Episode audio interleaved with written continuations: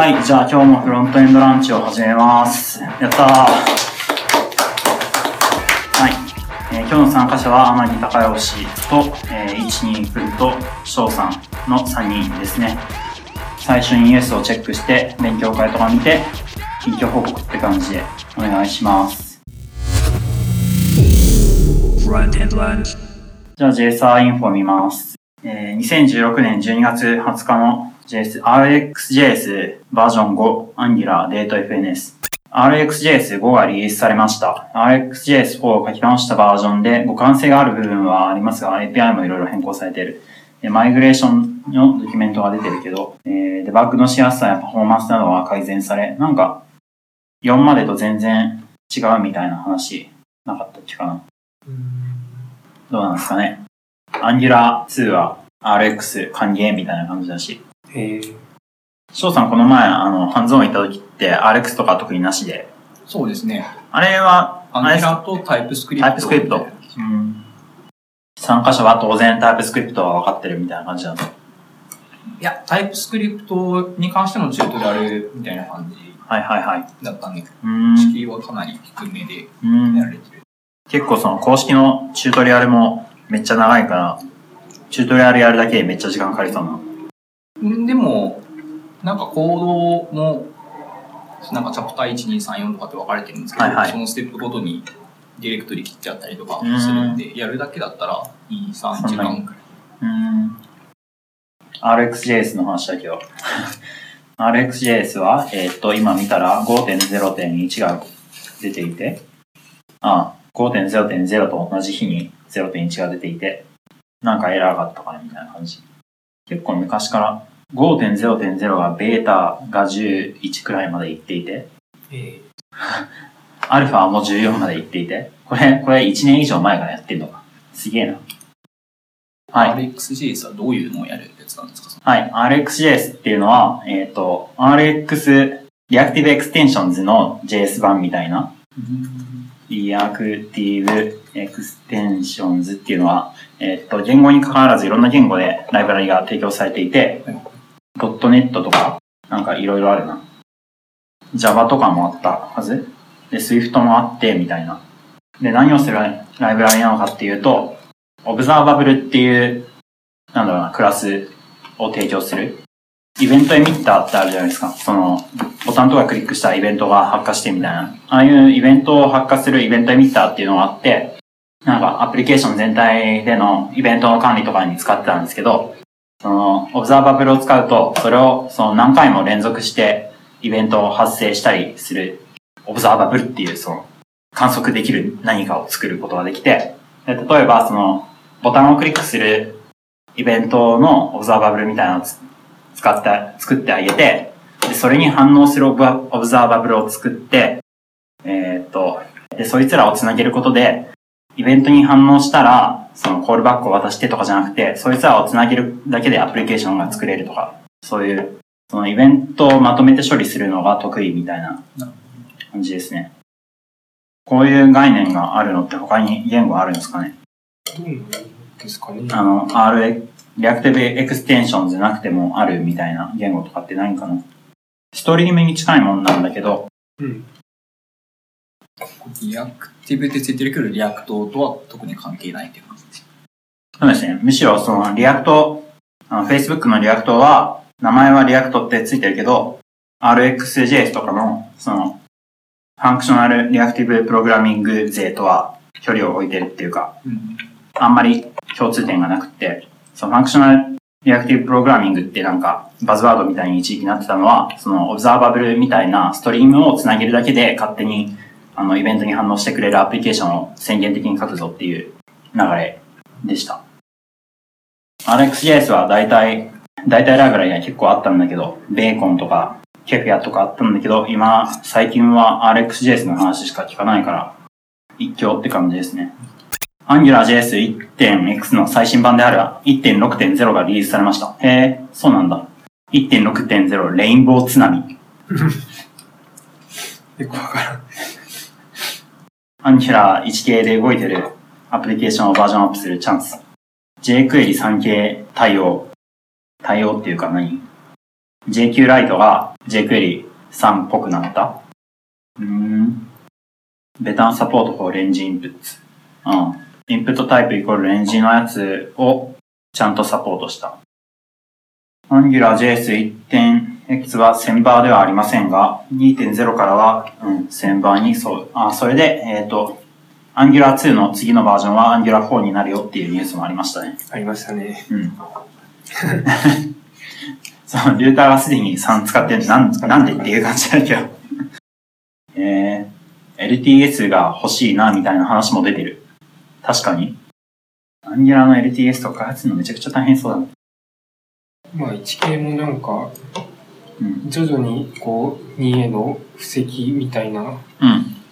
ブレイキングチェンジをちょくちょく入れてくるので、うーん。一見に追随していれば、いずれ2に上げるときも楽かもしれないみたいな。かもしれない。うんまあ、1. 点、今6だけど、うん。7、8、9ぐらいになったら、まあ、うん。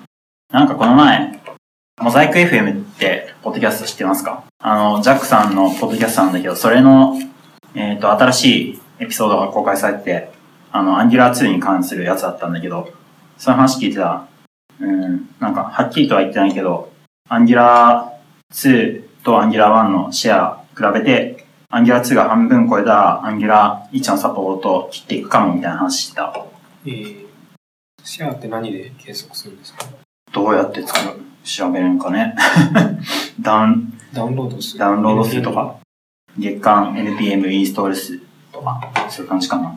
えー、 date-fns というライブラリについて、これ先週のポッドキャストじゃなくて、先週のフロントエンドランチでちょっと話したやつが、えっ、と、何で話したんだったかな面白いライブラリがあるよって話したやつなんだけど、JSON インフォにも来てて、うん。良いですね。あ React Redux が広報互換性はあるけどメジャーアップデートって言って、なるほどみたいな。1000バーに逆行するけど、なんか内部的にめちゃくちゃ変わ変わったから、もしかしたら、えー、もしかしたら変わってるとこがあるかもしれないみたいな。それは気持ちはわかる。あとメジャーアップデートすると、なんか、マーケティング的に良いとか言ってて。also, it's good marketing って書いてある。あんまりそういうことやってると、狼少年的なうん感じになりそうだけど。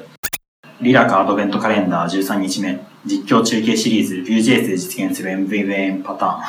何実況中継って。これ、新平さん、ビルダーズコンでやったやつのエントリーで。あ、実況中継ってこういうことか。ああ、プレゼンの？プレゼント文字起こし。そういうこと。うーん。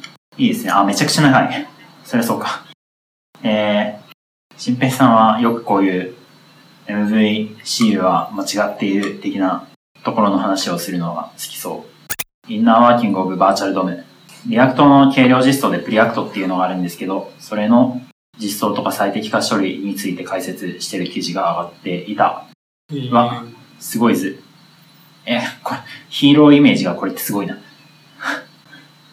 記事開いていきなりこれをバーンって差分のアルゴリズムとかの最適化みたいな感じ。って感じかな。差分、うん、なんか最近 React とか見たんだけど、その、なんだろう、 props とかの差分とかじゃなくて、 props が変わったかどうかはめちゃくちゃ単純に、めちゃくちゃ単純に比較してみてるんだけど、その、じゃあ差分があったって時に実際にドムを操作する時にさらに、えっと、じゃあこの変更を実現するためには、この要素のこの属性をどう変えればいいかのかみたいなところで節約してるっぽくって、そういうとこかな。図もうちょっとちゃんと見てみるか。うん。その、レンダーするノードがすでに存在していれば、存在していて前と同じだったら何もしない。なかったら createNode して、どうのコードみたいな。うん。で、最終的にこのストップに行き着くんだけど、ああ、しかもここにさらに解説が加わるのか。Form Validation API が WebKit でもサポートされたので、全てのリブラウザで利用できるようになった。 Telerik の記事。 Form Validation って何でしたっけ？なんか、パターンとか入れるやつじゃないかなそれともフォームに、マックスレングス。とか、リクワイヤードとか入れて、みたいな。フロムでは前からあったけどそうね。WebKit でってことはサファリとかでっていう感じ？あれ？サファリってどうやっけ？サファリはブリンクではないよね。サファリは WebKit やんね。あ、でもさっきの記事でサファリって書いてあったし多分そうでしょ。ES2017 とか、その後のプロポーザルについて紹介してるスライドがあって、これ発表、発表っていうか作った人は、 Dr. Axel っていうよく仕様について、プロポーザルについて記事を書いてる人なんだけど、2017で出るのは、えーっと、 async でしょ？ Object.entries。そっか、なかったのか。うーん。あ、 values はあったけど、 entries か。 entries だと、 key value の組で返ってくる。あ entries もう実装されてるよね。Chrome でー、は。されてんのか？うん。 values。うん。で、 padStart、padEnd。これで left-pad はいらない。あーで、ああと、 trailing comma を許容するようになった。 function call で、あの、引数に、の最後にカンマがあっても大丈夫になった。うーん。で、ステージ3のやつとしては、インポート。うん。これこの前見たとき、まだステージ2とかだったけどな。プロミスを返すインポートが使えるようになりそう。で、まあ、デストラクチャリングとかの続きと、グローバル。ああ、ブラウザーでもグローバルとか使えるようになるみたいな。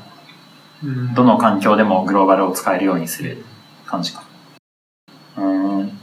そして、あ、ここが面白いとこでは、シェアドアレイバッファー。うん、ワーカーとか使うときに、シェアドアレイバッファーっていうとこで共有メモリを使えるようになって、atomics.store みたいなので操作する。はあ。シェア with ワーカー。うん。へえ。はいはい。はい、その初期化するのは、シェアドアレイバッファーを入して、そこから uint32 アレイを作って、で、共有して、で、そいつの操作は atomics なんとかでやる。and, or, xor は、すごい、ローレベルなことができるようになる。そして SIMD、SIMDJS。へえ。オペランズって書いてあるやつは、これは、型？かな？まあ、その変変数の型みたいなもんだけど、そのフロート32アレイみたい、uint32 アレイみたいなのと別に uint32x4 みたいな型が入る？ああ、っぽいな。まあコンスト a イコール。あベクターの計算とかは、それを使うと、まあ、内部で最適化してくれるなんか4とか16とかその倍数ごとに処理するやつだよね。えー、あ、めっちゃいいですね。画像とか音声とかの処理が楽しくなる。時間はないけど、ちょっとだけ JavaScript Weekly も見る。ハイパー1.0。ハイパータームと呼ばれていたやつが1.0が出た。へえー、Windows Support and Improved Linux え、マジ Support。か。イェーイ。Windows サポートはそこへ入ったって感じかな。かな。え。ん。だね。うん。いや、かっこいい。iTerm 2捨てて、これに移行するか。えー、We added a hamburger menu. 本当だハンバーガーメニューができてる。So application menu can be easily accessed. はは。Improved internationalization. おーこれ日本語もちゃんと打てるようになるかな Unicode and emojis. Customize the look on the active. ああ、なるほどね。おマジか。半透明。やったトムのー。はい。中のターミナルってこういうので作ってあるんですか？ Atom の中のスクリプトとかので出てくるターミナルは単、いや、それぞれ自分で実装してる感じだと思いますね。これは、ハイパータームは、ハイパーは一応、なんか一つで、一つの Electron アプリなんで、よそから使うっていう想定はしてないんじゃないかな。重いし。重いっていうのはサイズでかくなるし。はい。えー、よかったよかった。 Medium Style Editor、えー、 Built on Draft.js、Dante 2。うん。えーっと、 Draft.js っていう、その WYSIWYG エディターだから、なんか、ナウイエディターを作るためのライブラリがあるんだけど、それを使って作られたミディアムっぽいエディター。なんかそういうの前もあった気がするんだよな。あ、これ、これその、それで生きてんだ。ミディアムじゃん。うん。おー最近の Visual エディターとか、その選択したところにこうやって出るのが人気っぽいですね。なんか Tumblr とかもそういう感じじゃなかったかな。近況報告ですが、はい。えっと、先日、このフロントエンドランチについて、えっと、はてな Developer Blog で記事を書きました。えーで、このフロントエンドランチ、なんで9回から配信されてるんだみたいなところ疑問あると思うんですが、まあ途中まで社内でやってたのを配信するようになったっていう経緯とか、えーどういうふうに録音してるのかとかが書いてある。で、これで、これ記事出した夜に、その iTunes でランキング見たら、かテクノロジーカテゴリーで1位になってやったーって感じですね。すごい。やったーはい。え、今何何位だろう？え 一応月曜くらいまでは2位だったんだよ。えあ あ、今4位。ー、でもすごい。えーっと、1位がリビルドで、2位が Apple ニュースラジオ、3位が TED トーク、4位がフロントエンドランチ。やったーという感じで、まあ、聞かれてるんで、ちゃんと続けましょう。気持ちになりました。はい。で、それ、これ、今回記事書いたのが、えーっと、ハテナデベロッパーアドベントカレンダーっていうやつの一環だったんだけど、それの中にフロントエンドっぽい話があって、えーマカレルにおけるフロントエンドのパフォーマンス改善の取り組み。これ、チキンくんが書いてくれたやつですね。はい。はい。ました。お疲れ様です。これなんか、一定の期間でガッてやるぞって感じじゃなくて、もう入社以来ずっとやってるって感じです。ずっとやってる。そう。もう、まあなんか自分のその成長とかもあるし、アンギュラーのコードを理解していったとか、うん。うん。いった時期とかもあるし、うん。なんか、順番にいろいろ知見が溜まっていったのをもううん大放出って感じ。この前、何気なく SJSP のレポジトリ見たら、その、2 years ago って出てきて、みたいな気持ちになって。え、2 years はもその表示上は2 years ago になって、まああそうか2年経ってないんだけど、う、そんなに。そんなに時間経ったんだなって思って。プロファイラーを自分で書く。はい。自分で書く、リミットする、グラフの簡略化、JSON の構造を変更する。この構造を変更するのいいですね。なんかまあ、そこではまあモニターってやつが結構でかいオブジェクトなんだけど、うなんかそれだと重複がかなりあるんですようんね。うんうん。なので、まあ、一個ずつ列挙して ID との対応にしたら、かなりサイズダウンみたいな。うーん。なんかなかなか思いつかなかったけど。うんした記憶が。なんかこういう風に構造を変えるのって、なんだろうな。なんかサイズとかっていう文脈じゃなくて、単純に、 React とかでアプリケーション書くときに、あの、こうコンポーネントに渡すときにアクセス、親にアクセスしやすくするみたいな文脈で、こういう風にしましょうって言われることがあって、えあの Redux とかだと、あの全、アプリケーション全体の state が1枚のオブジェクトになるんだけど、それをこういう形式にするラライブラリがあって、うん。こういうオブジェクトのアレイがノーマライズすると、その ID と、はいはいはい。うん ID キーになったハッシュになってるっていうのを見たことがあるけど、確かにそれでサイズが減ることもあるんか。そしてフレームワークに対する理解を深める。うん。Angular 1系はパフォーマンスが話題になりがちですね。まあそうですね。うん。まあ雑に書いたら遅くなるので。うんうんうんああ、そうなのか。Q を使わないで、プロミスを使うことで、ダイジェストを節約できることもあるのか。制約できることもあるけど、うん。まあダイジェストによってビューが更新されてるっていうのもあるので、うん。まあ、必要な時必要なは、時は、うんはいはい。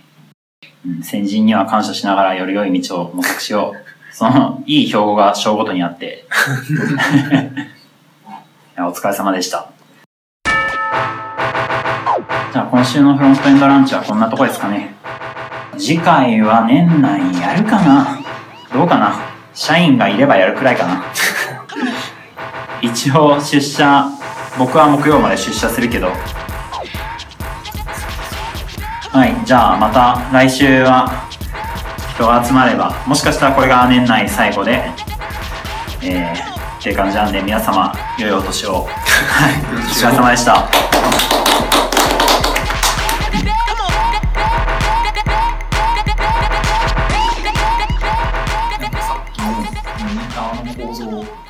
ガンと変更するやつって、なんか、いろんなエンドポイントから使われたりすることがあると思うんですけど、なんかああいう変更をするときに、その、ここが影響ありそうみたいなのって、どうやって、こう、把握していくのがいいんですかね？まあ、分かれるの場合は、えっと、API を叩くいてるコードはなんか1枚にまとまっていて、なんか、そこで、まあ、分かれる API.monitors ってやつがあるんですけど、それを検索したら、まあ、使ってるところ全部分かるんですね。で、まあ、あれは、えっと、バックエンドので構造を変えたじゃないですか。で、そのマカレ API のところで、その構造をもっと、マカレ API のモニターズは、えっと、構造を変えないように、そのレイヤーで、えっと、元、元の構造になるように切り替えたので、なんか別に使ってるところでは関係ない。JS 側で変えてるって。えっと、JS 側も、まあ、変えなきゃいけないんだけど、えっと、一番 API を叩いてるところで、えっと、えー、データが来た瞬間に元の構造をキープするように、えっと、変更しているので、その、マカレ API.monitors を使っているところでは影響がない。フェッチして、その、なんか、そのモニターごとに分解して渡すとみたいなとこまでは、そのフェッチするやつの方でやってあげるってことで、ね。そうですね。うん